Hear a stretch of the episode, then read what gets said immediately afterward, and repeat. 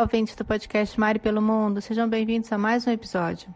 Hoje a gente tem um convidado especial, o João Leiva, que vai contar pra gente um pouquinho sobre uma aventura e uma viagem muito diferente que ele fez, uma viagem de bicicleta. Tudo bom, Leiva? Tudo bom, Mari? Tudo bom. Olá, tudo jóia, Andréa? Tudo bom, Mari? Tudo bom. Ah, Leiva, então, estamos aí, estamos aí para dividir com vocês. Leiva, Imagina, eu que agradeço, André, pelo convite. E conta um pouquinho, assim, eu sei que você é de Curitiba. Conta essa história pra gente dessa tua aventura saindo de Curitiba de bicicleta. Bem, o que aconteceu é que depois de 10 anos no mundo corporativo, como você bem conhece, eu tive uma experiência multinacional, foi bastante importante para mim. Enfim, tive uma vida, aquela vida corrida de sempre, mas algumas coisas aconteceram na minha vida e uma separação, aí da empresa que eu trabalhava e eu tive um problema de necrose na cabeça do meu fêmur. Eu tive que fazer uma ortoplastia completa, ou seja, eu tiro a cabeça do fêmur e coloco uma prótese titânio. Isso me assustou um pouco no começo e eu que de, aventura já tinha feito paraquedismo, vivia jogando meu futebolzinho com os amigos, enfim. E sempre gostei de escalar a montanha, acampar, enfim, sempre fui da aventura. E aí o médico disse que tinha que fazer essa cirurgia, eu tinha que ficar seis meses parado, é, me recuperando das cirurgias, que foram nas duas pernas. E eu ia, não podia mais ter nada que tivesse impacto. Nem jogar futebol, paraquedismo nem pensar, correr, não, caminhar, sim. Mas nada que tivesse impacto. E isso me assustou um pouco, foi uma cirurgia, me assustou muito, na verdade. E aí ele disse que a bicicleta ia me ajudar bastante a recuperar os meus movimentos, a musculatura da perna voltar ao normal, a fortalecer. E impacto não, mas a bicicleta ia me ajudar bastante. E eu, como comigo é 880, eu falei, hum, já fui matutando, né? Eu disse, logo para quem ele foi falar isso? Segundo ele, andar no bairro, né, na quadra. Aí eu não, eu disse, não, já fiquei seis meses parado. Eu acredito que tenho um bom currículo para voltar ao mercado de trabalho mais futuramente. Mas a princípio eu quero tirar um ano sabático para mim, uma coisa que eu, talvez mude a minha vida. E eu tinha a ideia de ir de bicicleta daqui para fazer uma viagem de dois anos pela América do Sul em bicicleta. Aí me preparei, teve um tio meu que foi muito importante, que me ajudou com esse projeto, aonde eu comprei bicicleta, barraca, cozinha, bom, eu fui eletrônicos, eu fui com 50 quilos na bicicleta. e aí a minha história era. Aí a minha, quando eu saí de casa era para ir pro Chuaia. Mas no meio do caminho eu fui mordido por um cachorro. Aí eu tive que pegar um mês para fazer as vacinas todas, né? Eu louco para sair do Brasil, aí acabei ficando em Araranguá, na casa da minha mãe. Aí eu fiquei lá 28 dias para fazer as cinco vacinas, né, intercaladas que tinha que fazer. E minha mãe tentando mudar a minha cabeça, não, meu filho, volta pro paraquedismo, mas não vai de bicicleta por aí. Você é louco, você é louco, mas eu já estava decidido. a minha mãe sofreu comigo, tadinho. Aí, enfim, fiquei lá na casa dela, fazendo as vacinas e depois eu acabei decidindo que ia. Pra, eu peguei um ônibus e fui até Paraguai. Já queria sair das terras brasileiras o quanto antes. Eu não queria mais escutar minha língua, eu já queria já encabeçar na aventura mesmo. Aí fui até o Paraguai, aí do Paraguai sim. Aí cruzei do Paraguai para Argentina, através, porque daí não fui mais para o Ushuaia, porque já chegou o inverno, muita coisa mudou e eu já decidi ir para o Chile. E aí mudou a, a, a, a estratégia, mas a história de outra forma continuou. E aí foi isso. Cruzei a Argentina, aí depois apreensivo, porque por questão do futebol, eu era pentacampeão, os argentinos vão querer me pegar, mas nada disso. São muito queridos. Eu não sei com relação ao sul da Argentina, não conheço, mas o norte da Argentina o pessoal é muito receptivo, muito acolhedor. Tem uma família em Salta, que como uma família para mim. Fiquei três dias na casa deles, não queria deixar mais eu ir embora. Então, são essas experiências, né, que, a, que isso a gente vai indo, né, e vai tornando a vida mais graciosa, de uma forma diferente daquilo que a gente está acostumado. Ele trabalhar, aquele horário para cumprir, ele pouco tempo para estar com a família à noite, já estando no projeto no outro dia. Então, aquilo já para mim era uma liberdade que eu nunca tinha vivido. E aquilo, se eu pudesse trabalhar pelo caminho nesses dois anos, seria interessante, né? Interagindo com a galera e tal. Até chegar a Cordilheira dos Andes e aí chegar em São Pedro do Atacama. E aí é onde a história realmente começa de outra forma. Né? Aí, quando eu cheguei no Atacama, eu decidi ficar uma semana conhecer por ali e seguir minha viagem. Eu não tinha ideia que o Atacama era aquilo tudo, né? Todo aquele turismo, né? Enfim, eu fiquei maravilhado com aquilo que eu vi, aquelas montanhas, aquelas geleiras todas, vulcões ativos para poder subir e visitar, e que legal, que bacana. Aí fui buscar informação numa agência para poder subir um vulcão ativo, que aquilo para mim era, puxa, já estou passando por aqui, não vou ter outra oportunidade, não sei quando eu vou voltar por cá. Ia sacrificar uma boa grana, né? Porque a gente viaja de bicicleta, o dinheirinho está contado ali, né, diariamente. tem uma quantia para você gastar. E aquele vulcão ia me tirar muito dinheiro ali do bolso, enfim, eu decidi pedir informações, aí o pessoal, os donos da agência, ah, gostei de você, você é da aventura, é, o que, que, você acha de intermediar algumas vendas? Tem muito brasileiro vindo para cá, querendo fazer passeios no Atacama e tal. E você pode intermediar, ele dá mais, passa mais credibilidade por falar a língua e tal. Ah, vamos lá, vamos fazer um teste, vamos ficar. Então tá, uns 10 dias trabalhando aqui, depois eu sigo o meu caminho. E foi assim foi. Fiquei 10 dias, fiz algumas vendas, ganhei um bom dinheirinho em comissão, e interagindo com gente do mundo inteiro é o Atacama, porque em 2016, 2017, se não me engano, Ford e a New York Times elegeram como o segundo lugar mais visitado do planeta. Em brasileiro, às vezes, você chegava no final de semana, 80%, 70% daquela rua, da Caracoles, que é a ocupação de São Pedro, era só brasileiros. Né? Então, para mim, por ser brasileiro, facilitou bastante, né? Me engajar com o turismo local ali. E aí já fui aprendendo um pouco mais, às vezes saía como assistente de guia, guia particular, com pessoas que estavam de carro, com veículo, visitando o local. Queria contratar um guia local para poder conhecer, mas não queria com nenhuma agência. Aí eu fazia um preço legal, contratava, fazia uma contratação e a gente. E assim eu fui indo, aí de 10 dias fiquei 15, 20, um mês, e acabei ficando uma pergunta, peraí, que você já. Eu ainda tô na parte de sair de Curitiba para o Chile de bicicleta. Peraí. No meio do caminho. peraí, no meio do caminho. É, é possível, tem as ruas, as estradas, é seguro. E aí eu tenho uma pergunta. Assim, você geralmente essas viagens grandes e não sei por que o destino, né? É, eles convidam a uma viagem transformadora, mas uma coisa assim mais para dentro, né? Você foi porque você mudou com isso tudo que te aconteceu ou você foi em busca de uma coisa nova por causa do, do que você passou? Olha, na verdade eu tinha passado um bom perrengue, é, psicologicamente e fisicamente eu estava bem abalado. Como eu fiquei seis meses realmente parado, eu estava muito ansioso para poder sair de casa, para poder fazer as coisas. Eu sempre fui muito ativo, sei lá, sempre gostei de estar por aí, me envolvendo com alguma coisa e outra, e eu fiquei muito parado, eu sofri muito com aquilo. Na época que eu tinha me separado também, então foi uma época um pouco difícil para mim. Mas enfim, eu mesmo era tirar um ano mesmo sabático, um ano, dois anos viajando pelo mundo, conhecendo coisas que eu me prendi muito ao trabalho muitas vezes e não, e não desfrutei tanto. Então eu, eu, quis fazer uma. Eu sempre fui da aventura, só fui meio louco, como dizem meus amigos. Então essa foi, na verdade, eu quis talvez buscar uma parte de mim que tinha se perdido, não sei acrescentar alguma coisa. Mas eu nunca imaginei que eu fosse parar em algum lugar e fosse morar por quatro anos, por exemplo, ficar quatro anos no Atacama como eu fiquei. Adquirir experiência pelo caminho, conhecer pessoas. Eu sei que isso realmente seria transformador. Eu acho que lapida muito você como, como ser humano também, né? de muitas formas. E era voltar. A ideia era voltar para Curitiba e voltar para aquele mundo que eu sempre conheci. Né? Então era, era só para ficar um tempo mesmo. A ideia não era transformar completamente a minha vida depois voltar, me atualizar, né, com relação ao que eu sabia fazer, que era vender ar-condicionado. E tive também, nesse meio, quando eu saí, eu também tive café em Rio Grande do Sul, em Caxias do Sul. Tentei, de alguma forma, mudar os ares, fui lá para a Serra Gaúcha, mas também não era aquilo que eu queria, não, não sei, não, não gostei. Enfim, eu estava, realmente, queria voltar a, fazer o que eu gostava, entendeu? E o turismo, de alguma forma, me trouxe isso de volta eu queria realmente me encontrar de volta. Voltar com uma outra cabeça, um pouco mais experimentado da vida, para encarar, quem sabe, o mundo corporativo, alguma outra coisa própria, não sei, mas de uma outra forma. Sei lá, eu queria mudar, queria realmente mudar.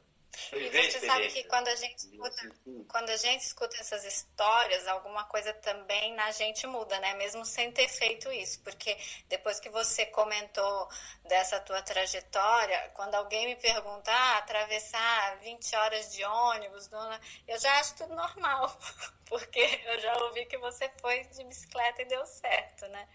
Então também os, os limites da gente vai, vão se expandindo. E aí o caminho é, é seguro, é tranquilo? É, essa, o deslocamento. Ontem eu vi um filme muito legal, Minha Obra Maestra, que se passa em Salta, e ali naquela região, umas paisagens lindas também que eu não uhum. conheço, mas fiquei encantada. Sim. E aí você fez, você passou pelo norte da Argentina para chegar lá no seu destino? Norte da...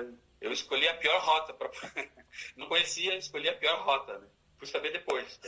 Qual foi a rota que você fez, as cidades que você passou? Como é que era o teu dia a dia de pedalada? Quanto tempo pedalando por dia? Como é que era? Como foi a viagem? Bom, a primeira, geralmente saía de manhã cedo, armava a bicicleta com os alforjes, água, tudo certinho, os doces imprescindíveis ali para energia no caminho. E a quilometragem em si era conforme o tempo, conforme o trecho, conforme fosse o caminho. E geralmente eu saía nove horas da manhã, geralmente pedia permissão para impostos de gasolina para armar a barraca e aonde realmente os caminhoneiros paravam, passavam a noite. Então, lugares mais seguros, né?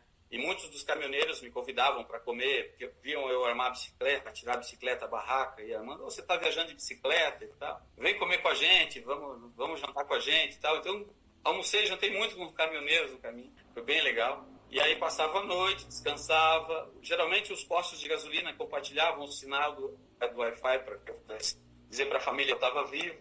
Mas assim, quando eu saí não queria nenhuma notoriedade, assim, eu queria só viver uma experiência minha, assim estava pensando em ficar famoso nem nada. Né? Então eu fazia uma coisa bem muito básica para mim, para minha família. Né? Hoje eu já, vi, já ia ver com outros olhos essa viagem.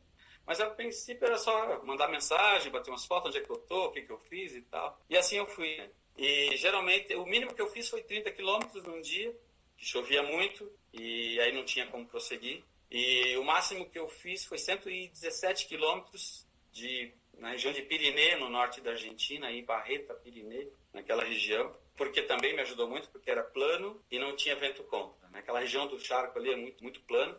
E eu falei que era a pior rota que eu escolhi, por quê? Porque era uma, uma reta, não tem subida, não tem descida, é uma reta, isso facilitou, mas é aquele charco dos lados da, da, da, da estrada, um charco, um banhado e uns coqueiros. Mas é aquilo ali durante 600 quilômetros o tempo todo. Não tem uma vendinha para você comprar uma água, não tem um cachorro passando na rua para você Nada, nada, nada. Aí você me perguntou quanto à segurança. E aí não tem acostamento. Lá na, na Argentina, é, é, como aqui no Brasil, as BRs tem um vai e vem, por mais que não seja dupla, mas enfim, tem os acostamentos, você para o carro por alguma eventualidade. Lá na Argentina não existe isso. Eles não falam acostamento, eles falam banquina. Não é banquina. Então é o vai e vem. Eu tenho que sair da, da, da, da estrada com a minha bicicleta pesando uns 50 quilos, mais ou menos, de equipamento eu provavelmente ia danificar alguma coisa, ou ia cair, ia me machucar, porque os acostamentos é pedra, cascalho, barro, não tem, não é plano, não é nada. Não existe nenhum um plano, alguma coisa feita com o trator para deixar plano, nada. É um vai e vem, uns trechos e nada.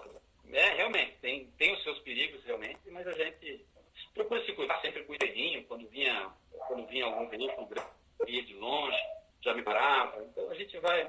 Com relação a passar a noite, geralmente eu optava por postos de gasolina mesmo, porque é mais seguro, né? Porque você, muitos postos até o pessoal, ah, deixa a gente guardar a bicicleta lá dentro, né? Numa, numa salinha chaveada, aí você só fica na barraca, melhor, legal.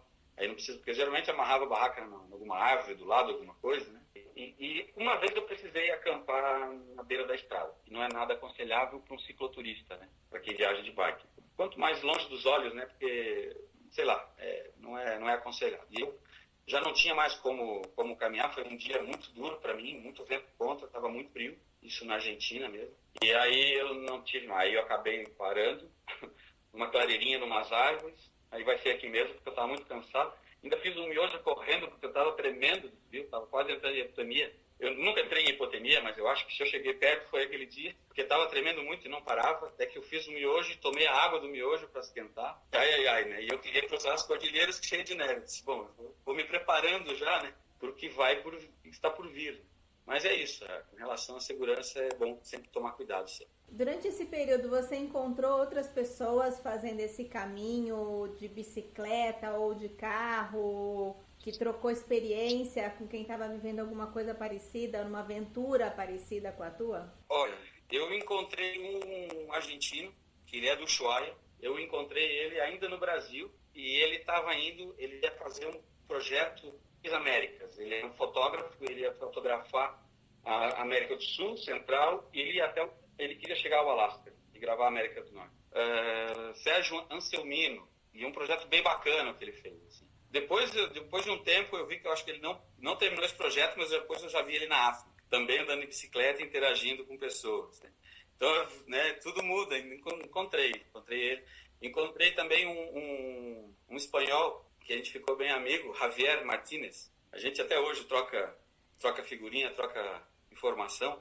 e ele era um periódico, ele era um jornalista espanhol, que ele era enviado de guerra. Então ele vivia fazendo, ele era fotógrafo, ia nas zonas de conflito, né? E contou histórias assim, risco de vida o tempo todo, né? De amigos que perdeu amigos e tudo mais. E ele já estava ali há sete anos já viajando, tinha largado tudo na Espanha e estava sete anos viajando de bicicleta pelo mundo. E a gente sim conheceu em São Pedro do Atacama. Esse a gente conheceu em São Pedro do Atacama. Então, a, e São Pedro é a rota dos ciclistas também. Muita gente que vem. Eu conheci um casal de canadenses, mais de 60 anos os dois, 60 e alguma coisa, que vieram do Alasca para. estavam indo para o Ushuaia. Quando eles chegaram em São Pedro do Atacama, já estavam há quase três anos viajando em bicicleta. Então, imaginem, mais de 60 anos de idade cada um. Então, sabe, aquela pele bem descascadinha do sol, toda já lanhada mesmo, sabe? Então, estavam ali. Falei, o amor pelo que, né, pela, por esse tipo de aventura. Então, a gente, eu achava que eu era louco, né? Se encontra gente muito mais louco, né, vamos dizer assim. Então, é, cada um com uma história, cada um com, com, com um propósito, né? Cada um com o seu motivo de, de encarar uma bicicleta e sair por aí. Ah, é, e é isso, é, o, mundo de todo mundo se encontra em algum lugar e é legal. Essas são experiências assim que ninguém tira mais de você. Né? É uma bagagem cultural que ninguém mais tira das tuas costas. Eu acho isso interessantíssimo. Muito bacana mesmo. É, eu quando ouço essas histórias, eu acho que uma parte do meu gosto de viajar também, eu sempre lembro da mãe de uma amiga de faculdade que dizia que o que a gente leva dessa vida é a vida que a gente leva. Então, eu acho que realmente é. não tem melhor investimento que a gente possa fazer do que conhecer o mundo, conhecer histórias, conhecer pessoas, viajar, porque é o que vai, é o que vai, é o que vai fazer a gente e é o que a gente vai levar. Mais nada. É verdade. As histórias que a gente vai contar. Eu acho né? muito, é muito legal. Eu adoro ouvir essas histórias. E em termos de paisagem, conta pra gente um pouquinho, assim, as coisas que te vem à memória, do que, que você mais gostou, as paisagens mais lindas que você viu nesse, nessa América do Sul, do que você passou. Olha, quando eu cheguei na Argentina, eu comecei a ver as coisas realmente bonitas, assim. No Paraguai, é, é muito parecido, muito similar ao Brasil, não tem como não tem nada de diferente, vamos dizer assim. Agora, na Argentina, já, já, já encontra, depois dos charcos, depois dos coqueiros, depois de chegar... Depois de Salta, que você já comecei a pré-cordilheira, né? Que você começa a ver a pré-cordilheira dos Andes. Aí você já começa a ver a, a, as paisagens realmente. É, é, encantador, encantador. Aquela, quando eu me emocionei muito quando eu cheguei próximo da cordilheira, que eu já conseguia ver as neves na copa das montanhas. Né? Eu me emocionei muito. Poxa, eu cheguei, já estou vendo, já cheguei até aqui. Né? Bacana, é, é, sabe? A gente se emociona mesmo porque é um peitaço que você faz. Muitas vezes, pelo caminho, a gente, puxa, o que, que eu estou fazendo? Né? Pensar em desistir e voltar várias vezes. O que, que eu estou fazendo? Pegar o primeiro avião, o primeiro ônibus, ó, para aí, botar tudo dentro do bagageiro e se já vou para casa. Saudade, né? Da, da, da, Eu não tenho filhos, mas eu tenho quatro sobrinhos lindos, né? Quatro sobrinhas e um sobrinho. A imagem delas, da mãe, né? A minha mãe querendo que eu não viajasse, a saudade batendo. Então é duro. Então passa um filme na cabeça, mas não, cheguei até aqui e beleza. É esse é, meu, é, é o meu destino mesmo. Eu cheguei, estou quase cumprindo. Vou cruzar essa cordilheira e chegar no Chile. Então, é, isso foi muito, muito gratificante, assim, essa, essa emoção toda, né? E você começa a olhar aqueles salários, né? É, porque aqui a gente está muito acostumado com rio, cachoeira, é uma beleza inconfundível, mas assim, a gente já está acostumado. E lá aqueles salários, neve, o brasileiro não pode ver neve. Eu vi brasileiro chorar porque via neve nos passeios lá na Atacama, se emocionando. Que legal, bacana.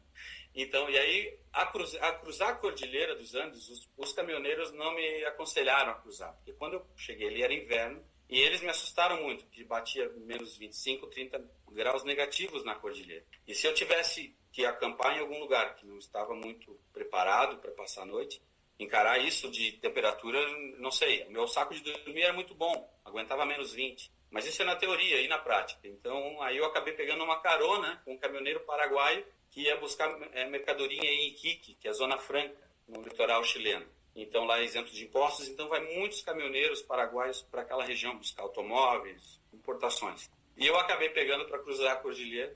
Eu peguei uma carona com um caminhoneiro paraguaio e mesmo assim, os meus dedos do meu pé lá em cima congelaram. Congelaram porque o caminhão não tinha calefação eu vi que o pé expostos assim no sol para poder descongelar. É verdade. Congelaram entre aspas, né? Não ficaram, mas assim, eu não sentia mais, E eu disse, bom, se não arrochar, tá bom, né? Porque realmente é muito frio. É muito frio. Eu, jaqueta, calça, eu estava muito bem preparado. Mas as três meses que eu tinha ali não serviu para nada. Mais a bota, realmente, tem que estar tá preparado para cruzar a cordilheira. E aí cruzei a cordilheira com uma carona com o caminhoneiro paraguai. Mas a paisagem, cruzando a cordilheira, eu tenho algumas fotos até no Instagram. Aqueles, os salares, né? Você já via algumas formas de vulcão. E aí o, o próprio paraguaio, como estava acostumado a fazer aquela, aquele trecho, era o trabalho dele, ele foi meu primeiro guia. Ele foi me dizer, oh, isso aqui é um vulcão, não, isso aqui é uma montanha, isso aqui não. Então, isso aqui é um salário. Ele dava os nomes, eu maravilhado com aquilo tudo. Realmente, as paisagens são incríveis. Ah, o Deus foi muito generoso com aquela região ali do planeta, porque realmente é muito, muito lindo mesmo.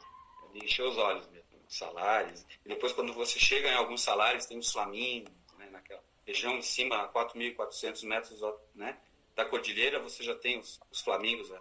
Em dezembro, geralmente em dezembro, você encontra muitos fazendo aquelas dancinhas do acasalamento. Bem, muita gente vai para bater fotografia, filmar. Então eu já estava. E eu não tinha, nem chego no Atacama ainda, né? Então foi muito bacana É, só, só um comentário, né? Quando você fala assim, ou quando todo mundo fala, ah, me desapeguei, vou fazer uma viagem aventura. Na verdade, dependendo das condições, é uma viagem muito cara também, né? Porque uma coisa é você ir com o que você tem, as suas roupas e tal, e outra coisa é você ir super preparado, com as roupas térmicas, o casaco certo, a bota, a bike, né?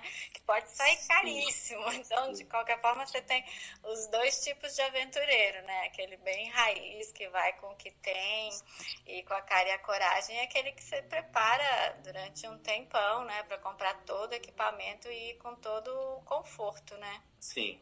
É, o meu caso não foi o mais confortável, foi dos mais simples, mas alguns requisitos de, de, de que eu tive que comprar, alguns eletrônicos, é, carregadores, é, esses, esse power bank, um bom power bank, porque eu ia ficar carregador solar, porque ia ficar muito tempo sem ter acesso a uma energia para poder registrar alguma coisa. Então, mas foram, mas assim, realmente, eu conheci muita gente que investiu muito dinheiro, muito dinheiro. É, eu foi, foi, mais basicão, assim, ah, ah, né? Foi dentro das coisas, não foi o mais básico, mas é, assim, a gente vai aprendendo no caminho. Eu levei muita coisa que depois descobri que eu não precisava ter levado, só fiz peso e algumas coisas simples que minha, poderia ter levado que eu ia usar sempre e não levei. Então a gente vai aprendendo no caminho mesmo.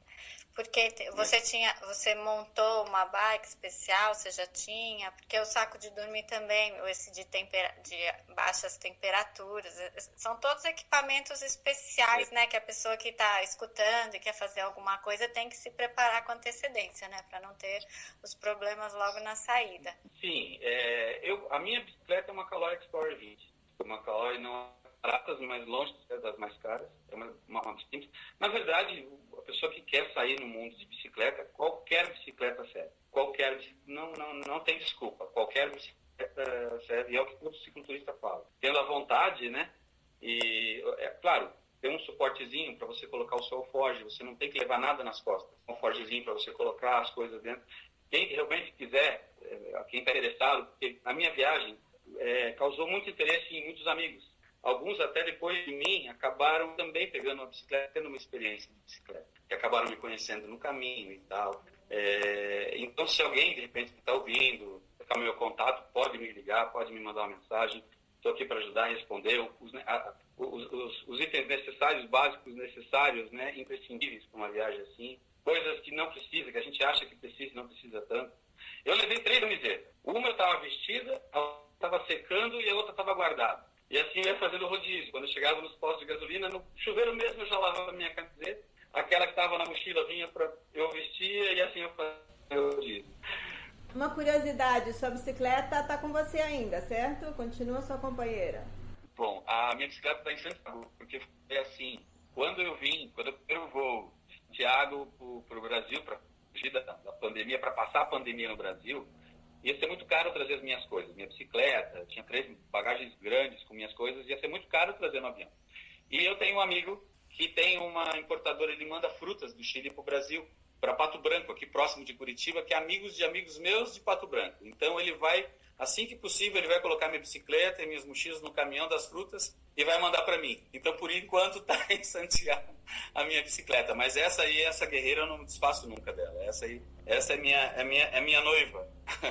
Eu imagino que deve ter uma relação bastante sentimental com a, com a bicicleta. Acho que isso é bem legal também. Sim. Sim, tem mesmo. Até teve uma situação na Argentina, em duas situações na Argentina, que eu não tive. É, é que geralmente eu armava a barraca para dormir e a bicicleta eu deixava amarrada fora. Mas em duas situações eu não senti confiança no lugar que eu estava. Eu desmontei a bicicleta e dormi com ela dentro da barraca agarradinha. A minha bicicleta em primeiro lugar. Não, não, não tive confiança, desmontei. Um trabalheira para montar e desmontar, mas eu dormi com ela agarrada dentro da barraca. E na hora que você pensa em desistir, o que, que te faz continuar? Ah, porque foi todo o empenho que eu tinha chego até ali. Meu tio me ajudou a comprar, foi uma, foi uma boa grana que eu investi né, eh, em tudo, porque eu, na verdade eu tive que comprar tudo. Sei lá, é, eu já tinha botado isso na cabeça, eu sabia, pensava em desistir, pensava, mas eu sabia que aqui, aqui, é porque eu tinha muito medo do desconhecido. Aquilo tudo era muito novo para mim, né? Então, a primeira coisa que vem à cabeça é as pessoas, de repente, te fazerem mal, né? Encontrar alguma pessoa que queira te assaltar, alguma coisa assim. Mas olha, que bom que saindo no mundo desse jeito, a gente percebe que tem muito mais gente boa do que ruim no mundo. Então isso já, já fica descartado. Então, enquanto a isso, né? Então esses medos, assim, aquele, aquele medo do desconhecido, que, né? que até então tava, atrapalhava um pouco, dava né, um receio, acabou virando um combustível para você chegar mais adiante, mais adiante, mais adiante. E quando você passava por uma situação bacana, que, por um perrengue que acabou se tornando uma situação bacana, você é, é, aconteceu muito comigo isso. Não, eu acho que de agora em diante coisa melhor na minha vida não vai acontecer. Mas não dava outra. Mais adiante tinha alguma coisa que superava aquilo que passou anteriormente. E assim foi indo. Então, as, as pessoas é, te proporcionando, às vezes, um, um, uma situação onde você conheceu um lugar mais bacana. Teve em Dragon Fortin, Dragon Fortin, ou Fortin Dragon, eu não recordo direito, na, no norte da Argentina. Teve uns caminhoneiros que eles, na verdade, estavam com uma caminhonete e eles transportavam cavalos. E eles tinham deixado os cavalos, eles treinavam cavalos para jogo de polo. E, e, e voltando para Salta, eles se encontraram comigo. E aí, tal, você vai passar a noite aqui e tal, e começamos a conversar no posto de gasolina. E eles me convidaram para eu conhecer, eles vão, um, vão dormir na casa de um tio e vamos comer um carneiro. Você não quer ir com a gente? Eu meio assim e tal. Mas vá, vamos lá, vamos conhecer. Colocaram a minha bicicleta para cima da, da, da, da, caminhonete deles e acabei conhecendo um lugar que. Lembra aquele desenho do Papaléguas? Bip, bip, né? O coiote, o parecia que em algum momento o Papaléguas ia passar na frente do carro, porque a paisagem era, era a mesma. Não tinha, era no meio um deserto, uma, uma, uma vegetação, uma floresta de cactos, e aquele palo borátil, não sei se vocês conhecem, é, um, é uma árvore que ela é gordinha assim embaixo e fininha em cima, e ela é oca por dentro. Ela é muito comum naquela região da Argentina. E aquela paisagem incrível. E o cara tinha uma casa de barro no meio de uma floresta de cactos bati algumas fotografias, fiz alguns vídeos e tudo. Eu não sei se tem alguma coisa no Instagram, acredito que não. Mas tem bastante coisa que ainda não, não postei, nem nada, assim, né? Da viagem, que ainda tem guardado. Mas é incrível, eu falei, puxa, olha só o que, que acaba proporcionando, né?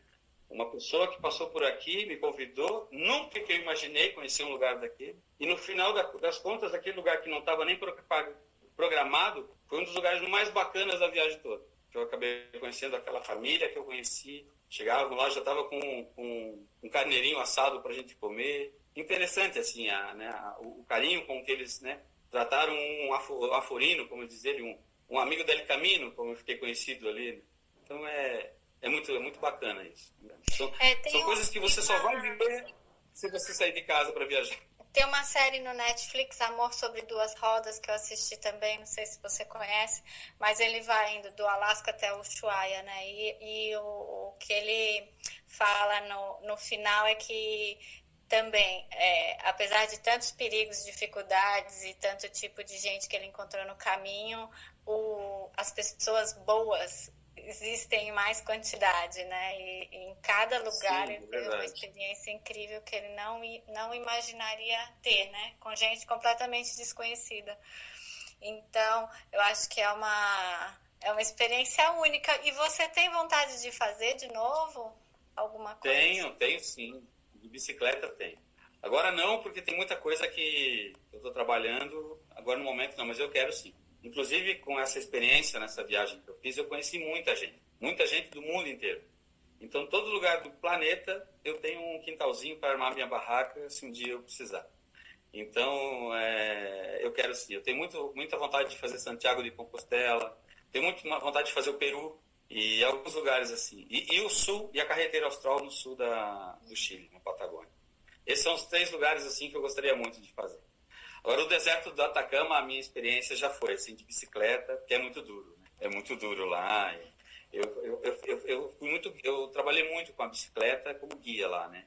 Então, é uma região muito dura. É, é, muita gente que vem, muito cicloturista, o, o objetivo principal é cruzar o deserto. E muitos realmente acabam desistindo, muitos vão até o final, porque é realmente muito sofrido, assim. Eu só realmente judia bastante a pessoa tem que estar muito preparada pelo, por aquilo que quer fazer. Então, o fazer de novo, sim, mas não no Atacama de novo, assim. Igual, igual que um louco, como minha mãe diz. não, Mato. Um pouquinho agora é mais experimentado, né? Agora, por exemplo, a Cordilheira dos Andes. Hoje em dia, talvez até em uma outra época, eu cruzaria ela. Não teria mais medo. Mas, a princípio, quando a gente é marinheiro de primeira viagem, e antes de fazer essa, essa distância tão grande, qual que foi a outra maior que você já tinha feito de bicicleta? Que foi assim um pré, um teste? Um teste? Na, eu, quando saí, antes de sair de casa, quando eu, aí eu com a bicicleta, eu estava morando num sítio em Campina Grande do Sul, no sítio dos meus tios. Então eu pegava o carro, pegava a bicicleta, eu ia até um centrinho de um, de um povoadinho chamado Quatro Barras. Ele tinha uma estrada boa. E geralmente eu fazia 50 quilômetros todos os dias.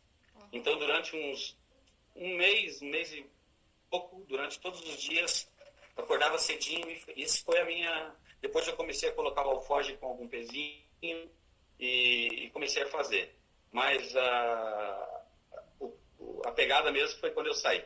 Em forma mesmo eu fiquei quando eu saí de casa. Mas a preparação foi só essa mesmo. Foi um mês e pouco antes do dia andando de bicicleta para acostumar, para a perna pegar ritmo, né? Eu tinha eu tinha começado a caminhar, a adaptação foi um pouquinho com cuidado, né? Porque até os meus médicos me aconselharam muito assim, né? Porque uma queda, pelas coisas que eu tenho, né? Uma queda de bicicleta poderia ficar muito, muito mais do que uma pessoa normal. Porque o titânio, ele não quebra, ele é o metal mais poderoso, mais forte, ali, mais rígido. Só que ele me quebra o que eu tenho por dentro. Né? Então, é, se eu sou atropelado, por exemplo, pode acontecer uma tragédia ele vai continuar intacto, mas ele pode fazer um estrago. Então, eu tenho certos cuidados que eu não posso arriscar muito. Então, eu não, levei queda de bicicleta, mas não viajando. Viajando eu nunca caí. Mas depois, no Atacama, viajando por lá, passeando, fazendo as peripécias no meio do deserto, sim, me arrebentei algumas vezes. Mas tive sorte. Mas viajando, graças a Deus, nunca caí. Ô, Leva, a última pergunta aqui antes de encerrar, curiosidade minha. O que, que mais te marcou assim nessa viagem? Foram as paisagens? Foi essa sua superação ou foram as pessoas que você encontrou pelo caminho? Todas são marcantes, né? Mas assim, no grau de... eu, eu, acho, eu acho, é, eu acho que de, é, é, tudo um pouco, né? Mas o que mais foi o contato com, com essa outra cultura mesmo, assim, que mais impactou. É, até a Andrea falou que a gente conversaria, que eu falaria sobre as semelhanças, né? Em algum ponto do, da entrevista de, de lá e aqui. Eu digo nada, assim, nada, assim, a cultura, é, então foi o que mais me, me, me impactou, assim, de, de, quando eu cheguei lá no, no, Chile, no Atacama. Porque o Atacama em si, muita gente fala que, se você conhece o Atacama, não é Chile. Chile, embora esteja dentro do país Chile, mas não tem nada a ver com o resto do Chile, é uma coisa muito isolada ali. Então, é, foi, essa, foi essa, essa choque de cultura mesmo que mais me impactou, né? o Atacamém, os indígenas. É um povo que tem registros arqueológicos que vivem ali há mais de 10 mil anos. Né? Então é interessantíssimo. Foi o que mais me, impactou. Assim. Mas sim, a, a paisagem incrível, aqueles vulcões, a cordilheira inteira, aquelas fendas nos vulcões. Meu Deus, aquilo ali é incrível, incrível. O, o, pôr do sol daquele lugar não tem comparação. Não tem. Nem o Rio Guaíba, não, não, não, nem o Rio Guaíba não, sei, não chega aos pés do Atacama. O pôr do sol lá, quando tem nuvens da esquerda e da direita da cordilheira, então. Fica todo amarelo no litoral e a cordilheira toda amarela e laranja, completamente laranja. Então você tem duas cores completamente diferentes no mesmo Porto Sol. É incrível. É muito lindo lá. Então agora a gente tem que ir para dois lugares, né? Tem que ir para o Rio Guaíba e para o Atacama para ver a diferença. O Rio Guaíba está um pouco é mais lindo. fácil hoje em dia. Mesmo Nossa, assim. muito legal, mas adorei, adorei saber essa história. Leiva, é, legal, a gente gostou muito, foi ótimo bate-papo. Eu queria deixar aqui para os ouvintes um spoiler ou um convite. Na verdade, como o Leva acabou de mencionar, a gente quer conversar com ele também sobre como, é, como foi essa experiência de morar no Chile, essa diferença cultural que ele experimentou e trazer um pouquinho do que, que é viver no Atacama, viver no Chile, cultura, comidas, etc. Mas é papo para o próximo podcast. E também o Leiva vai falar pra, com a gente sobre turismo no Atacama, para quem quer conhecer o Atacama também não pode perder o episódio em que a gente vai falar sobre os principais passeios turísticos. O Leiva trabalhou ali como, turi como guia durante quatro anos, quer dizer assim, não, não dá para questionar a experiência para quem está planejando o Atacama, não pode perder o episódio e pode entrar em contato com a gente que a gente tem o maior prazer de estar tá ajudando uh, a montar essa viagem. Instagram, jleiva.turismo o meu Facebook é João Leiva Florencio e Facebook comercial J Leiva Turismo Chile. É isso aí, André. Muito obrigado. Obrigada. Muito obrigado pelo obrigada. convite. Estou muito feliz contribuir com um pouco da minha experiência para o blog de vocês.